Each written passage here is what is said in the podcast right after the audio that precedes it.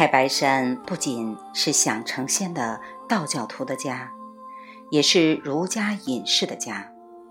中国隐士传统的一个循环论题是：与其说隐居意味着放弃社会，还不如说它意味着放弃欲念。作为一个原则，隐士们首先通过改造自己，进而寻求改造社会。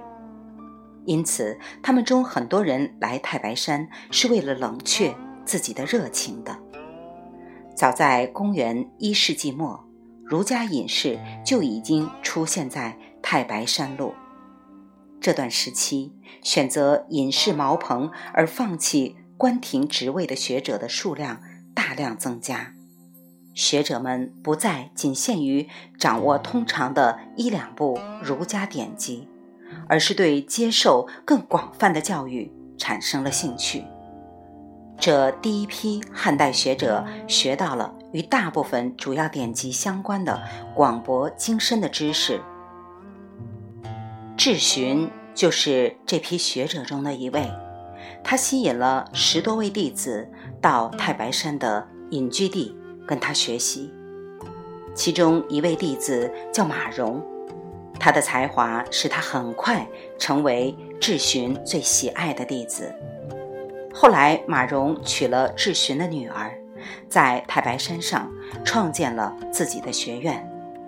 公元一百六十六年，马融去世的时候，被公认为是儒、道两家典籍注释者的泰斗，有一千多人宣称马融是自己的老师。来太白山跟马荣学习的人中，有一个叫郑玄。虽然郑玄曾经师从当时很多著名的先生，但是他还是没有马上被马荣所接受。他被迫在附近搭了一座小茅棚，并通过马荣的其他弟子，间接地接受指导。有一次，马融在解决一个涉及天体运动的问题时遇到了麻烦。他的一位弟子说：“郑玄能解决这个问题。”郑玄迅速地解出了答案，最后被纳入马融的核心圈子。跟马融学习了几年以后，郑玄离开了太白山，到长安开办了自己的学院。在那里，作为经典的注释者，他的声望终超过了自己的老师。当他准备离开太白山的时候，马融抓着他的手说：“大道随你东去了，为他而尽你所能吧。”不管郑玄做了什么，都是不够的。儒家对于世界和人类在其中的位置的解释，很快被道教。和佛教所淹没了，但是将近一千年后，儒家最终重新赢得了领先地位，太白山再度成为儒家隐士的一个中心。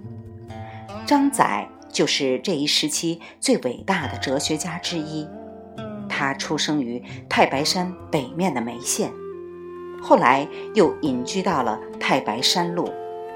像汉朝的智询、马融和郑玄所做的一样，他创建了宋代最著名的学院之一。在太白山的山营里，张载发展出了儒家第一套伟大的玄学体系。这个体系是建立在下面这个理论基础上的：我们的物质世界只不过是气的短暂聚合。气分散之后，又组合和重新组合，处于不断的变化之中。为了与他的儒家隐士的角色保持一致，他又把这个理论应用到了人际关系上面。我们都是由同样的气所构成的，所以应该持人如己。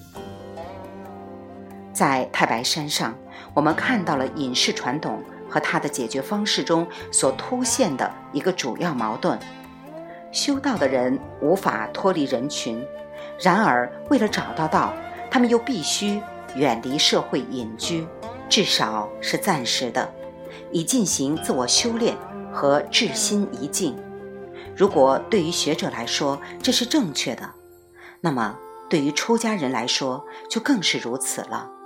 有很多出家人在求道的过程中，他们因住在木星之家，中国最纯净的气所聚集的地方，而大受激励和鼓舞。